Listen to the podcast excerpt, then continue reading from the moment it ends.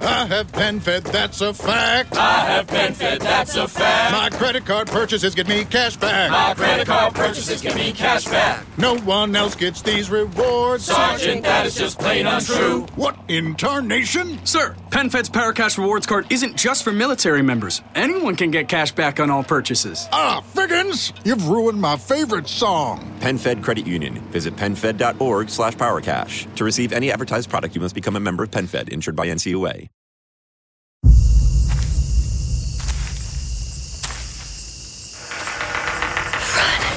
Los críticos aclaman que A Quiet Place Part 2 es la experiencia para que los cines fueron hechos.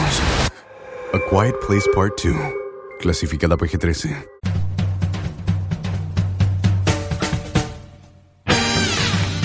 Hablemos de Cinito, un cine sobre podcast. ¿O era al revés?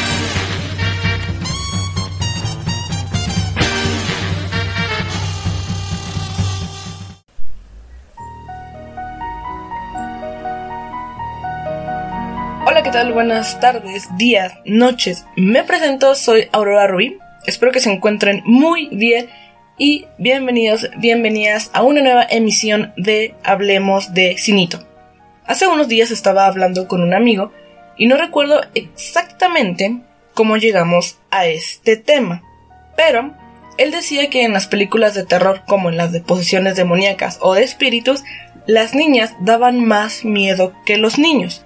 Y mi respuesta inmediata fue que le faltaban ver películas de terror en las que hubiera niños y le puse de ejemplo la saga de La Noche del Demonio y la película de la profecía. Pero si bien son películas de terror y existe esta situación en que hay espíritus o demonios, no sucede una posesión como tal como en la película del exorcista. Y por ejemplo, en la profecía tenemos a un protagonista que sí, que es un niño, pero al final de cuentas es el hijo del diablo. No es como que esté poseído por el diablo, sino que es el diablo mismo. Bueno, el hijo pues. Entonces, comencé a pensar que tal vez mi amigo sí tenía razón en el hecho de que las niñas daban más miedo que los niños en las películas de terror, hablando específicamente en las películas de posesiones de espíritus o demonios. Aunque quizá era porque no recordaba haber visto películas en las que se presentaran casos de exorcismos o posesiones en niños, pero en niñas sí. Y pensé, ¿qué tal si tenemos una especie de estereotipo? Porque, a ver, definitivamente en el cine tenemos muchos estereotipos, pero, por ejemplo, en el caso particular de la mujer, alguno de los estereotipos más comunes es que se le llega a ver como un trofeo para el hombre o debe ser una mujer abnegada que debe dedicarse solamente a los hijos y al esposo y al hogar y debe anteponer cualquier cosa antes que su felicidad e incluso su bienestar. Además, también nos las han presentado como un ser que puede ser frágil, vulnerable, como la damisela en apuros, o puede ser una persona mentirosa, maliciosa, que si caes en sus enredos, estás perdido. Estos estereotipos son muy problemáticos porque en general lo que tenemos es una polarización de la mujer. Básicamente, o es una buena mujer porque antepone a sus hijos y a los demás y se dedica al hogar, o es una mala mujer porque no lo hace, o porque no quiere casarse, o porque no quiere hijos, o por alguna otra cuestión. Esto a su vez ha generado que muchas mujeres no se sientan identificadas con el personaje que están viendo en pantalla, justamente porque solamente nos presentan dos puntos que se contraponen totalmente. No hay una forma de variación, no hay diversidad, no hay matices no nos encontramos con situaciones de la vida cotidiana por las cuales atravesaría cualquier persona, cualquier estudiante, cualquier madre, tía, sobrina, abuela, etc. Así que esta idea de la mujer como un ser frágil, vulnerable, me hizo pensar en que tal vez en las películas donde hay una posesión demoníaca o de un espíritu, la mayoría de las personas a las que les pasa eso son mujeres niñas adolescentes, porque existe una asociación entre la idea de fragilidad y vulnerabilidad con las mujeres. Y de hecho, para este punto, una de las películas que recordé fue El último exorcismo. Hay un momento en esa película en que el pastor, el padre que le va a tocar realizar el exorcismo a la protagonista, le menciona a la familia que el demonio, los espíritus tienden a adherirse a aquellas personas que son más frágiles, más débiles de toda una familia, que en esa película es a la protagonista. Y como para este punto yo no recordaba haber visto películas en las que se tuviera como protagonista a hombres, niños o adolescentes que fueran perseguidos o acosados, por así decirlo, por demonios o espíritus, me di a la tarea de ver varias películas de esta índole para ver si encontraba un patrón respecto a si había más mujeres u hombres presentes en este tipo de películas. Así que, después de esta amplia introducción, empecemos.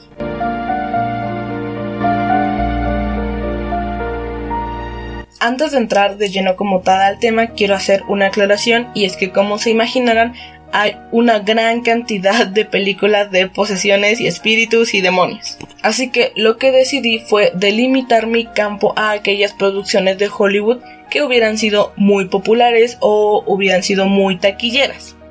Pero muy pronto me encontré con un pequeño inconveniente y es que varias de las películas tenían la leyenda basado en hechos reales. Entonces, si las películas estaban basadas en historias originales o verídicas, entre comillas, que le sucedieron a chicas, niñas, mujeres, lo ideal sería adaptarlas sin modificar el género de la protagonista. Y entonces, fin de mi recorrido, porque ¿qué patrón estaría buscando si las historias se basaron en sucesos que le acontecieron a mujeres? Pero decidí continuar a ver si encontraba una especie de patrón o de puntos en común en cómo representaban este tipo de películas a las mujeres, niñas, adolescentes, personajes del género femenino. Que por cierto quiero hacer una especie de aclaración en esta cuestión de femenino porque no me estoy refiriendo en el sentido de la feminidad y masculinidad. Vamos a dejar de lado estas cuestiones de si se arregla o se viste de tal manera, es una persona femenina cuando yo utilizo el término femenino me refiero a que corresponde al género, a la mujer. Porque si no, de lo contrario, estaríamos también cayendo en este estereotipo de lo que debe o no ser femenino. Pero en fin, esas son otras cuestiones que quizá abordaremos en otro programa. En fin, volviendo al tema de las películas, algo que me hizo bastante ruido y fue uno de los incentivos que me motivó a continuar con este tema fue una película de la cual tenemos que hablar por excelencia y es la del exorcista de 1973, la cual justo es una película que según esto está basada en hechos reales. E investigando un poquito de la historia original me topé con que además de que se inspiró en una novela, el novelista se inspiró en una serie de casos de exorcismos durante la década de los 40 y hubo uno en particular de un niño y es a partir de este caso que surgió la novela del exorcismo. Y justo lo que me pareció curioso es que el autor hubiera cambiado de género al protagonista. Podríamos pensar que quizá para cubrir un poco la identidad de este niño, pero no, de hecho el niño utilizaba un seudónimo, entonces me parece que no había necesidad de cambiarle el género. Intenté investigar si había un motivo en particular por el cual el autor hizo esto y no encontré nada así que en un primer momento podríamos pensar que fue una especie de libertad creativa que se quiso tomar este autor. Esa cuestión me despertó bastante intriga, pero bueno. Ahora, retomando la película ya del exorcista, lo que quiero destacar de esta película es que tenemos a una protagonista adolescente, es tranquila, vive con su madre, no tiene una tan buena relación con su padre, pero con su madre sí. Por otro lado, hay una película que se llama Las dos vidas de Audrey Ross, que se estrenó en 1977. Y esta película no es tan conocida, no tuvo tanto impacto como El Exorcista, pero a grandes rasgos de lo que trata es un matrimonio que tiene una hija de 11 años. Esta niña empieza a tener pesadillas y en un punto se les acerca un señor a este matrimonio y les dice que su hija no es solamente su hija, sino que también es hija de este señor porque la niña tiene el espíritu de la hija de este señor que había muerto. Así que básicamente esta niña tiene dos vidas, de ahí el título. Entonces quiero rescatar que también se basó en una novela. y esa novela se basó a su vez en una experiencia del escritor, la cual según él estaba un día en su casa, uno de sus hijos pequeños estaba tocando el piano y al señor le extrañó muchísimo porque su hijo nunca había ido a clases de piano. Y lo curioso es que estaba tocando el piano de una manera bastante buena, como si ya hubiera ido a clases de piano. E incluso el niño le comentaba al papá que él sentía que sus dedos se movían por sí mismos, que no podría controlarlos. Así que llevó a su hijo con una espiritista y lo que esta señora le dijo es que había la posibilidad de una reencarnación, que su hijo, su alma, su espíritu, había vivido ya otra vida. Y simplemente a partir de esa pequeña experiencia fue que el autor decidió escribir una novela. Y fue algo que justamente me llamó la atención porque nuevamente tenemos un niño que es la persona principal a la que le sucedió la acción, la situación, y cuando se cambió a una novela, también se modificó el género de este personaje, se cambió a una niña. Y ya para la posterior adaptación de la película, pues se continuó con lo que había planteado la novela. De igual forma intenté buscar si había un motivo particular por el cual había sucedido esto, pero no encontré nada al respecto. Antes de estas dos películas, en 1968, tenemos a la película de El bebé de Rose, Mary. Aquí no podemos hablar como tal de una posesión, sin embargo, de alguna forma, nuestra protagonista sí tiene cierta relación con una entidad malévola. Por eso decidí incluir esta película, además del impacto que tuvo en su momento. Y a grandes rasgos lo que quiero destacar de esta película es a la protagonista, la cual nos las presentan como una chica educada que estudió en escuela católica y de alguna forma hasta tiene ciertos rasgos de fragilidad y de alguna forma hasta es infantil. No en el sentido de que se comporte como una niña, pero nos las presentan como si fuera alguien de quien se tuviera que cuidar, como un niño. Que por cierto, esta película también de alguna forma hace una crítica social bastante fuerte, me parece muy interesante y yo creo que podríamos hablar de ella en otro programa ya que lo dediquemos totalmente a cuestiones de estereotipos. Otra película es El exorcismo de Emily Rose en 2005 y lo que encontré con esta protagonista es un personaje femenino, tranquilo, creyente, no poseía ninguna característica que pudiéramos relacionar con una cuestión de rebeldía, incluso era una chica pues estudiosa, tenía una buena relación con su familia y algo que podríamos destacar es que bueno, Emily Rose muere, entonces la mayoría de la película se centra en un juicio en el que se está determinando si el padre que realizó el exorcismo va a ser declarado culpable o no. Entonces, en una de esas reuniones del juicio, se cita a una persona, es una especie de espiritista, y lo que ella declara en este juicio es que Emily era una persona súper sensible. Y justamente esta condición le hacía susceptible a la atracción de ciertas entidades.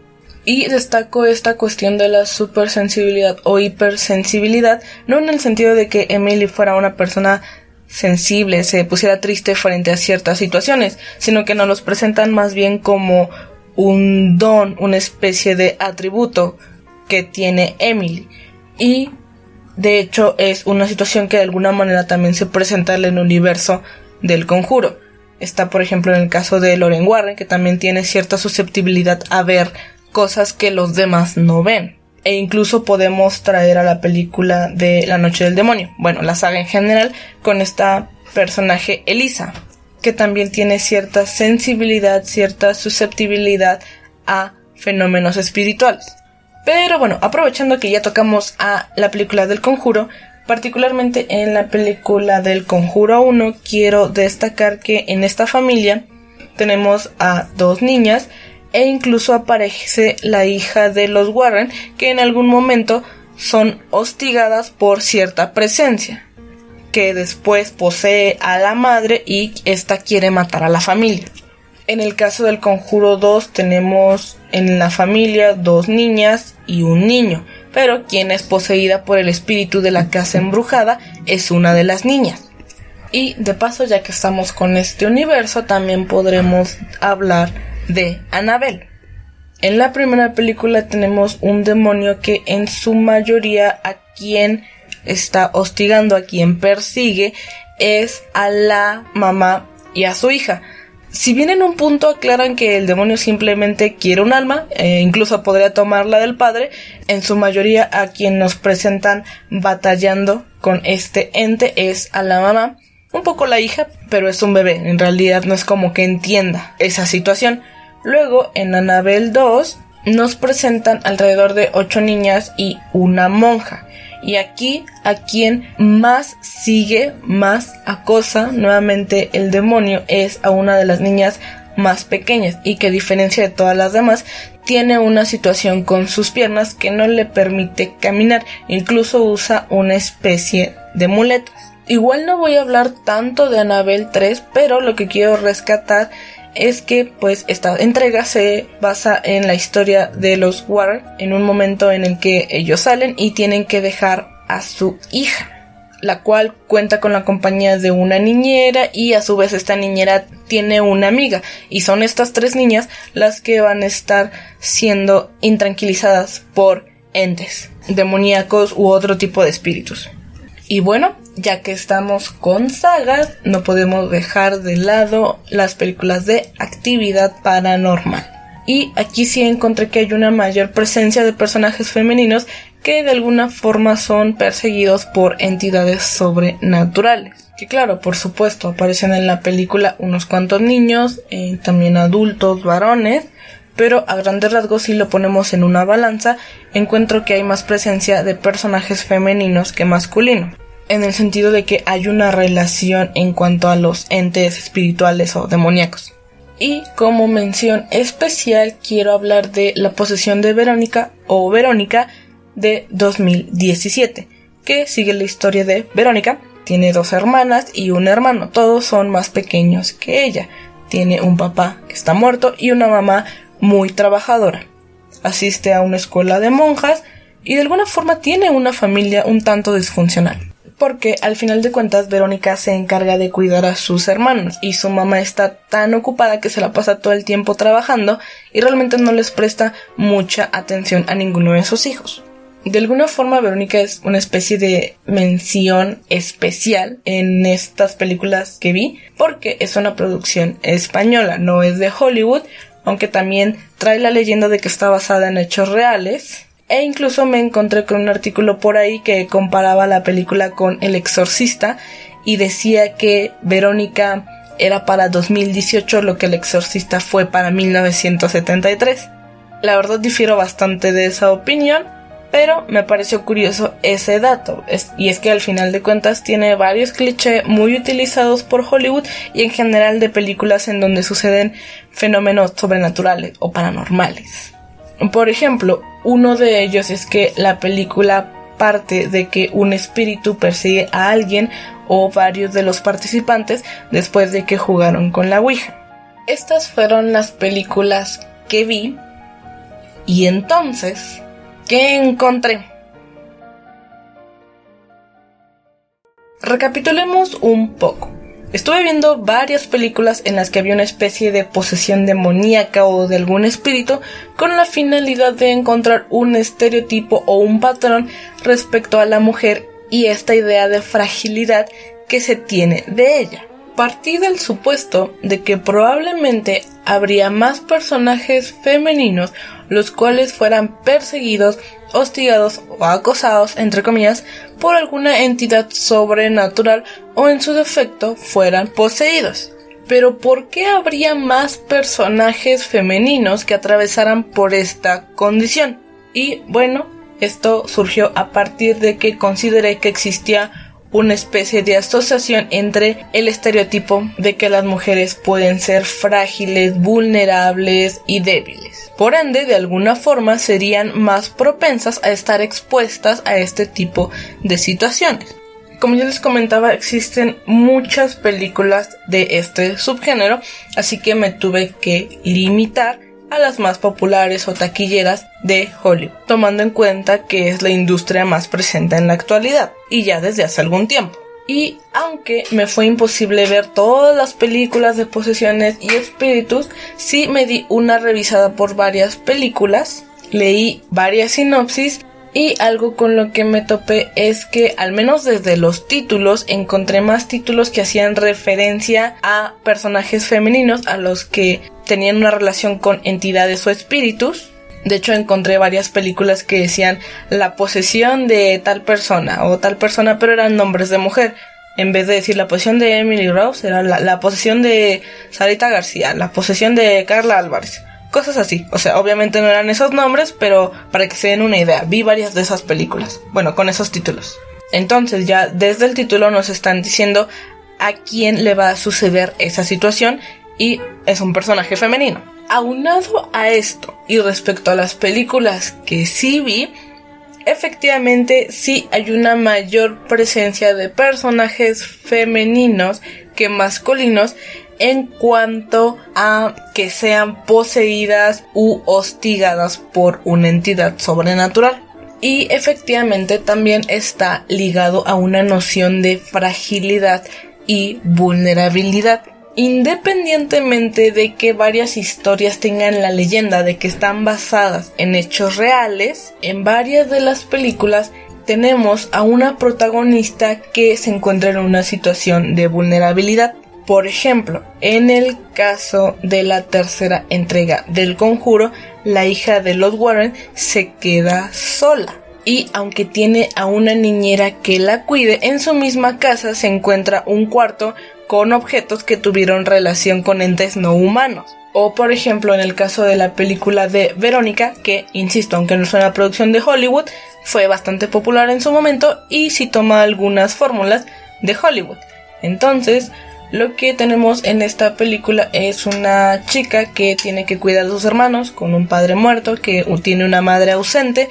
También en un momento hay una especie de rechazo por parte de sus amigas e incluso la película, la manera en que fue grabada con sus movimientos de cámara, planos, ángulos, escenas, también nos dan a entender que es una persona que se siente sola, que a pesar de todas las personas y lo que lo rodea, ella se encuentra en un estado de soledad. También, por ejemplo, en Annabelle 2, la chica a quien el demonio quiere poseer, además de ser una niña, tiene dificultades para caminar y es una condición que la pone en desventaja en comparación de las otras niñas. En el caso de la película del exorcista tenemos a nuestra protagonista que, aunque se lleva bien con su mamá y tiene una unión fuerte con ella, de alguna forma podemos hablar que hay una especie de vulnerabilidad en cuanto a la relación con su padre. Otro patrón en común que encontré es la relación entre los miembros de las familias. Generalmente llevan una relación estable. Por ejemplo, en las tres entregas del conjuro, de alguna forma son familias unidas que se apoyan entre sí. Incluso es algo que podemos ver en la primera entrega de Annabelle, en varias películas de actividad paranormal. En El Exorcista, les digo, es como mitad y mitad, porque la niña, la protagonista, se lleva bien con su mamá, pero de alguna forma está vulnerable por la ausencia de su padre.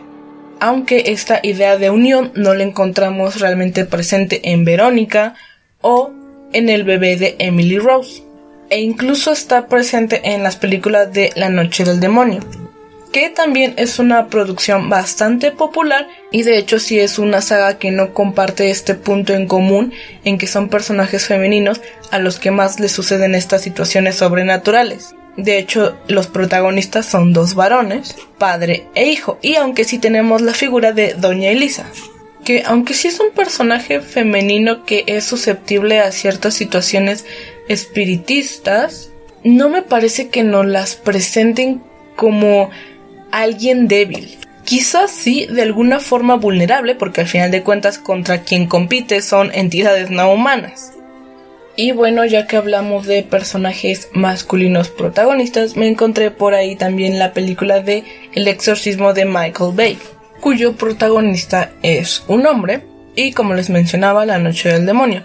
Entonces eso nos dice que sí hay películas de exorcismos, demonios, espíritus que le acontecen a personajes masculinos. Sin embargo, sí existe una predominancia de personajes femeninos. En general, así como en las producciones más taquilleras y populares de Hollywood. E incluso también en estas películas encontramos personajes masculinos, pero no son a quienes les sucede directamente la acción. Y algo que también me encontré, eso no lo estaba buscando, pero me pareció curioso, es la representación de estos espíritus. Tienden a ser más representados de alguna forma femenina que masculina.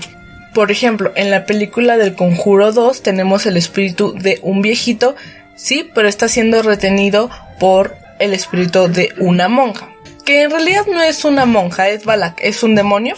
Pero al final del final, ese demonio está siendo representado por una figura femenina que en este caso es una monja. También en la noche del demonio, uno de los espíritus es representado por una mujer que en algún punto aclaran que en realidad es un hombre que tenía un trauma porque su mamá lo hacía vestir de mujer, pero vaya, sigue siendo de alguna forma una representación femenina e incluso añaden que sí es hombre, pero se disfrazaba de mujer para matar. También en el Conjuro 1 tenemos el espíritu de una bruja que se encuentra en la casa a la que llega a vivir la familia y después el espíritu de la bruja posee a la mamá. Y por ejemplo en la saga de actividad paranormal, el demonio principal eh, se refieren a él como Toby. En ningún momento aclaran específicamente si tiene un género. Sin embargo, yo asumo de alguna forma que es una representación masculina por el nombre Toby. No estoy muy segura de eso, pero yo lo asumí así. Sin embargo, el culto de esta entidad está conformado por mujeres, de hecho brujas. Lo que me sirve de parte aguas para tocar este punto de alguna forma también existe una polarización. O bien eres un personaje femenino muy susceptible, vulnerable y débil a que te acontezcan fenómenos sobrenaturales paranormales, o bien se representan a las mujeres como esas entidades de las cuales te tienes que cuidar, de las cuales te tienes que proteger, tienes que huir. Entonces, más que presentarnos estereotipos, este tipo de películas, me parece que lo que nos entregan son bastantes patrones pertenecientes a una fórmula. Es decir, al final de cuentas, para que este tipo de películas sean parte de este género, tienen que cumplir con ciertas características, ciertas situaciones, porque de lo contrario no pertenecerían a este género. Pero me parece que ya es una fórmula bastante desgastada y el hecho de que, al menos en las películas que revisé, haya encontrado más personajes femeninos que masculinos susceptibles a este tipo de encuentros con demonios o espíritus, sí puede ser de alguna forma una extensión de este estereotipo de la mujer como un ser frágil, débil, vulnerable. Sin embargo, no del todo, porque al final de cuentas, independientemente del género, cualquier persona estaría en desventaja frente a algo no humano, como espíritus o demonios. Son situaciones que están fuera de nuestro control y uno de los más grandes miedos del ser humano es lo desconocido. E incluso añadiría que hasta cierto punto lo que no podemos controlar. Así que no considero que se trate de cambiar la estructura, la fórmula de estas películas, al menos no de una manera radical. Creo que de alguna manera es inevitable que tengan ciertos puntos de encuentro, así que creo que lo que nos queda como audiencia es seguir consumiendo, pero de una manera crítica para poder seguir exigiendo mejores contenidos. Al menos para que entretengan lo suficiente.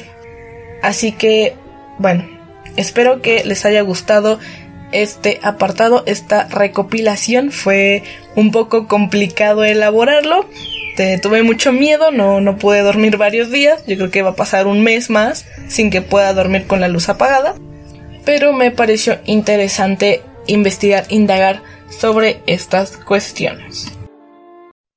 Y ya para ir cerrando, hay un punto que quiero retomar del programa pasado y ligado un poco al anterior, respecto a la manera en que tenemos que consumir, ya sea de manera crítica o no. Y lo quiero retomar porque yo les comentaba que incluso en aquellas películas que solamente nos gusta ver por entretenimiento, las cuales simplemente vamos a ver porque sí, realmente no es que queramos algo en particular, solo queremos disfrutar, pues he cambiado un poco de opinión. Yo les decía que incluso hay que ser críticos con esas películas, quizá no tanto, pero nunca está de, la, de más dejar ese tipo de crítica. Y es que hace poco vi la película de Mortal Kombat, que es la adaptación de un juego. Ya tenía una adaptación, acaban de hacer otra. Pero miren, si queremos hablar de la película de una manera muy crítica, hay varias cosas que no están bien. Tiene, sí, varias fallas, pero si no nos ponemos a analizarla desde una postura tan crítica, me parece que es una buena película, logra su cometido de entretener.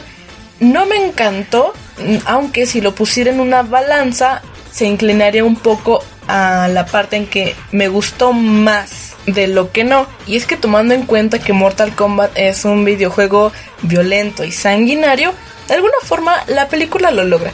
Quizá no tanto, tiene algunos fatalities por ahí que están bien, a mí me gustaron. Depende mucho de lo que quieran las audiencias, pero yo me encontré con varios comentarios que justamente lo que querían ver era violencia y sangre y lo obtuvieron. Otros decían que les faltó, pero insisto, eso ya creo que es cuestión de lo que les guste ver a las personas. A mí me pareció que el nivel está bien. Y por ejemplo, creo que tampoco está de más traer a colación a Godzilla vs. Kong, que también es una película que en estricto sentido también podríamos criticarle varias cosillas por ahí. Pero al final de cuentas, ¿qué es lo que buscábamos? ¿Qué buscaba la audiencia? Yo personalmente lo que buscaba era ver a dos titanes peleándose. Eso, no más. Sí, las tres historias de personas humanas que nos presentan por ahí están incompletas, inconclusas, no me identifico con los personajes, pero no hay gran problema con eso. Porque al final de cuentas sí obtuve a mis dos titanes peleándose. Igual con algunas cosillas por ahí que no me gustaron, pero en general me entretuve. Me pareció que estuvo bien. Y entonces películas como Mortal Kombat y Godzilla vs. Kong, lejos de pensar en si me están aportando algo o no, las disfruté. Entonces, me parece que sobre estas películas sí nos podemos desarrollar una opinión y hablar de, oye, ¿qué te gustó de la historia? ¿Y viste las referencias? ¿Viste el Fatality? ¿Viste cómo Godzilla hizo esto? ¿Y cuando Kong tomó el hacha? Traen buenos temas para platicar.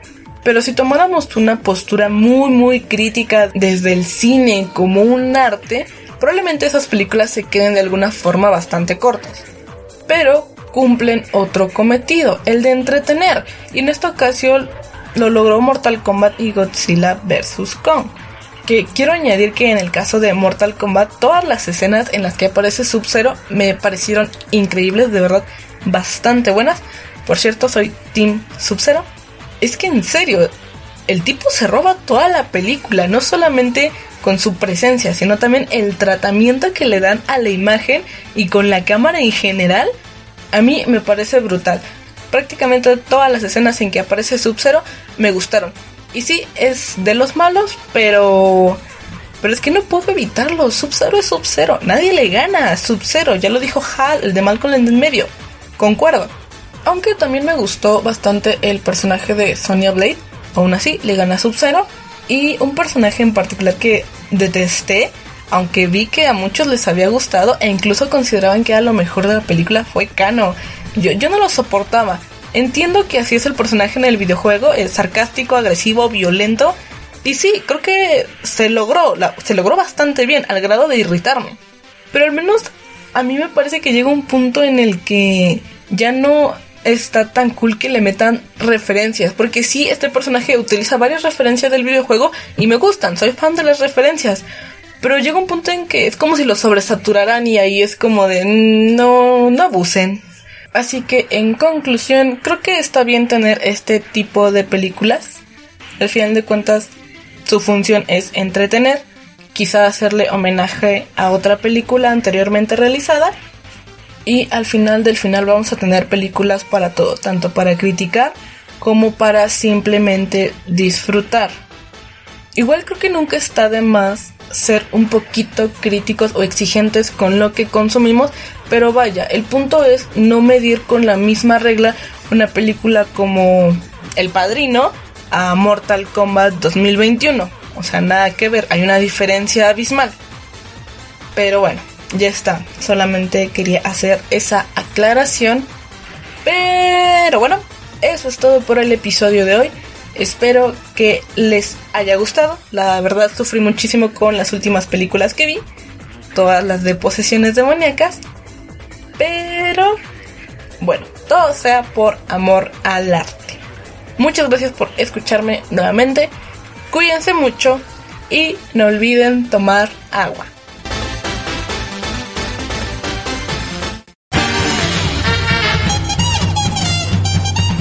Nos escuchamos en el siguiente Cine sobre Podcast en Hablemos de Cinito.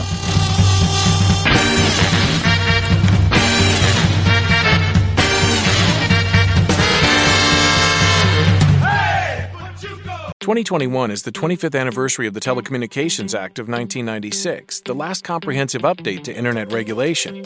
The Internet has experienced more than a few updates since 1996, but Internet regulations have not. That's why Facebook supports updated regulations on key issues like preventing election interference, protecting people's privacy, reforming Section 230, and more. See Facebook's progress on key issues and what's next at about.fb.com/regulations. Nada es más importante que la salud de tu familia, y hoy todos buscamos un sistema inmunológico fuerte y una mejor nutrición. Es por eso que los huevos Egglands Best te brindan más a ti y a tu familia. En comparación con los huevos ordinarios, Egglands Best te ofrece 6 veces más vitamina D y 10 veces más vitamina E, además de muchos otros nutrientes importantes, junto con ese sabor delicioso y fresco de la granja que a ti y a tu familia les encanta. Todos queremos lo mejor para nuestras familias. Entonces, ¿por qué no los mejores huevos? Solo Egglands Best. Mejor sabor, mejor nutrición, mejores huevos.